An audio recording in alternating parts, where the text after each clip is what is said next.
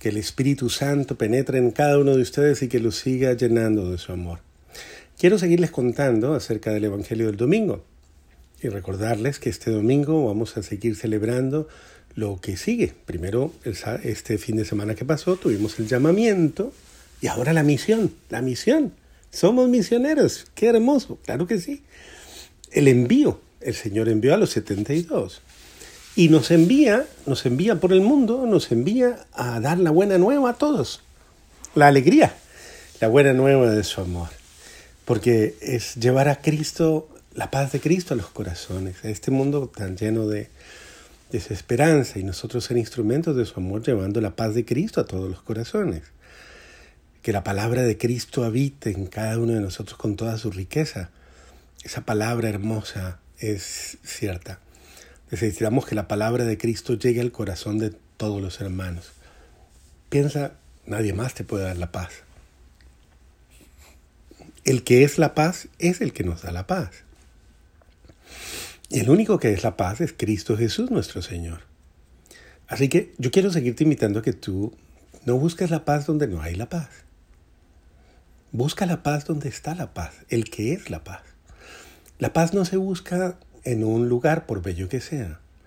La paz no se busca en una eh, experiencia tal vez eh, de carácter, qué sé yo, místico. La paz no se busca es, sencillamente alejando los problemas. La paz se busca encontrando a Jesús, encontrando a Cristo. Cristo es ciertamente la paz. Él es nuestra paz, Él es nuestra alegría. Entonces, tú encuentras a Cristo y encuentras paz. ¿Tú cómo crees que la Virgen encontró paz en medio de la cruz? Abrazando la sangre de su Hijo. El madero. Cada gota de sangre que caía del cuerpo de Cristo sobre ella era como un bálsamo de paz para su corazón. Y solo así la Madre pudo superar, porque es Cristo el que nos da la paz. Él, allí hubo un torrente de bendición que emanó de la cruz de Cristo para salvar. Y le dio la luz del Espíritu Santo a la mamá diciéndole, mamá, estoy salvando el mundo, estoy redimiendo el mundo, estoy salvando al hombre. Y el gozo que la Virgen sintió ahí, en medio del dolor, fue superior, superior, porque era un dolor en la esperanza. Por eso, mira, a veces hay que pensar de una manera sincera, cuando vienen esas cosas que vienen, esas situaciones difíciles que vienen, hay que pensar, esto es por un bien mayor. Esto es por un bien mayor. Nunca pienses en las situaciones difíciles y desafortunadas como una maldición, sino como una bendición. Por algo más grande viene esto. Por algo más digno, tal vez, más noble. Eh, solo necesito confiar en el Señor, descansar en Él, para que Él me dé su paz. Y es importante que confíes en el amor de ese buen Dios que te gloríes en la cruz de Cristo, que te gloríes en el amor de Dios y que creas que Dios está haciendo las cosas bien. Nunca Dios, nunca, nunca Dios permite cosas que, que te hagan daño, sino que al contrario, si no, mira, Jesús pasó por la cruz. Por eso, como dice la carta del apóstol San Pablo a los, filipenses, eh, Cristo a pesar de su condición divina, no hizo hablar de su categoría de Dios, sino que se anonadó a sí mismo y tomó la condición de esclavo y pasó por uno de tantos. De la misma forma, nosotros también, a veces frente al dolor y frente a tantas adversidades, pasamos como esclavos de esas situaciones. Pero, pero confiando en Dios, Dios lo exaltó y le dio el nombre sobre todo nombre. Porque nos levanta en el dolor, nos levanta en la aflicción, nos levanta en el sufrimiento. Mira cómo Dios es bueno. Hay una misión, ir a los afligidos, ir a los tristes, ir a los aburridos, ir a los desalentados, ir a los, a los deprimidos, ir a tanta gente. Mira que tu misión, tú podrías pensar, una vez vino un muchacho y me dijo, padre, quiero irme de misión a no sé dónde, quería irse muy lejos. Él, un poquito enfermito. Yo le dije, ¿por qué no comienzas tu misión aquí? ¿Por qué no lo haces en tu casa? ¿Por qué no lo haces con la gente que te pone a diario el Señor a tu lado, en tu trabajo? Y creo que entendió y le dio paz. Y algún día me dijo, estoy haciendo la misión, Padre. Porque día a día Dios te pone a alguien. En el supermercado, en la calle, en cualquier lugar, la misión comienza ahí. Una sonrisa. Esa ya es una misión hermosa. Una sonrisa es el rostro visible del amor de Dios. Un gesto amable, una actitud. Eh, sonríe. Te voy, a, te voy a decir, sonríe. Trata de sonreír en estos días a todas las personas que más puedas.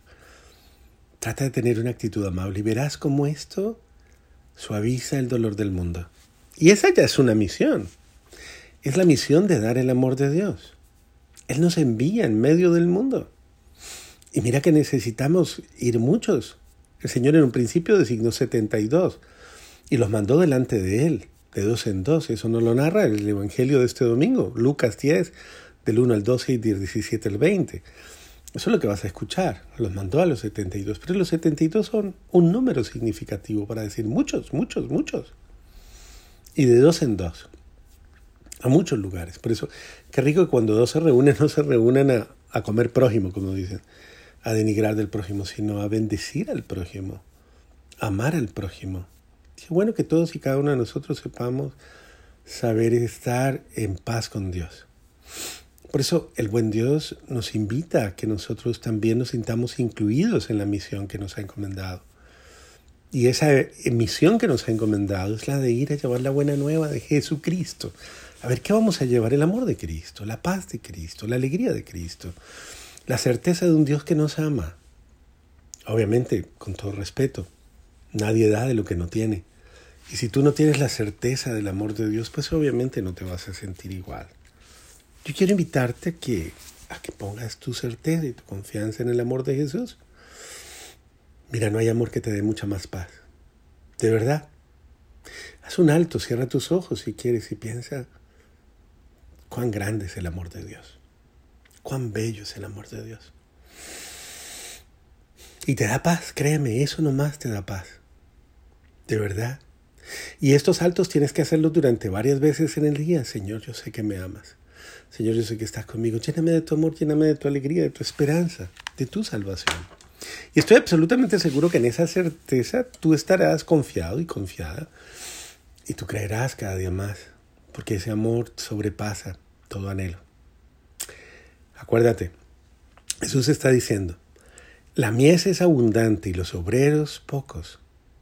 Rueguen pues al dueño de la mies que envíe obreros a su mies. Dile, Señor, envíame, envíame. Mira tantos hogares destrozados, tantas familias, tantas personas divorciándose. Yo soy feliz, créeme, y se lo digo con cariño a todos, atendiendo a las personas que Dios me envía, atendiendo a las parejas, atendiendo a los jóvenes, atendiendo a los niños, atendiendo a los adultos. Porque yo me gozo en el que busca al Señor y me da una alegría inmensa. Yo quisiera hacer más, hago hasta donde puedo, pero quisiera doblarme muchas veces.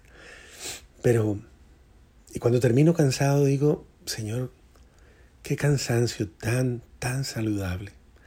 Qué cansancio tan reconfortante. Porque resuenan en, mi, en, mi, en mis oídos las palabras de esas personas que después de haber llorado, después de haber tal vez dejado sus cargas, dicen, me voy en paz. Gracias, me voy en paz. Y créeme que ahí es donde me siento feliz de ser curita, una curita puesta en la herida, en las llagas de los hermanos, en el dolor en los hermanos. Y así me encanta que me digan curita, porque yo digo, ok, soy uno que sana las heridas. Y creo que sí, esa es la mejor definición, ser un, curita que sana heridas. Y por eso eh, quiero invitarte a que no retire los ojos de Jesús. Deja que Jesús sane tus heridas. Él quiere sanarlas hoy. Y quiere usarte como curita a también. Di, tú también di, yo quiero ser una curita de amor para otros. Yo quiero sanar la ansiedad, el agobio. Yo quiero dar paz. Yo no quiero ser limón en la herida, vinagre en la herida. Yo quiero ser curita, que sana, un vendaje amoroso que llena. Y por eso deja que el buen Dios te llene de su amor para que al enviarnos en esa misión podamos ir a cada uno, a cada una de las personas a las que nos envía con la certeza de que llevamos su amor. Vamos a escuchar una canción nuevamente. Jorgito nos tiene una canción en el máster y ya regresamos.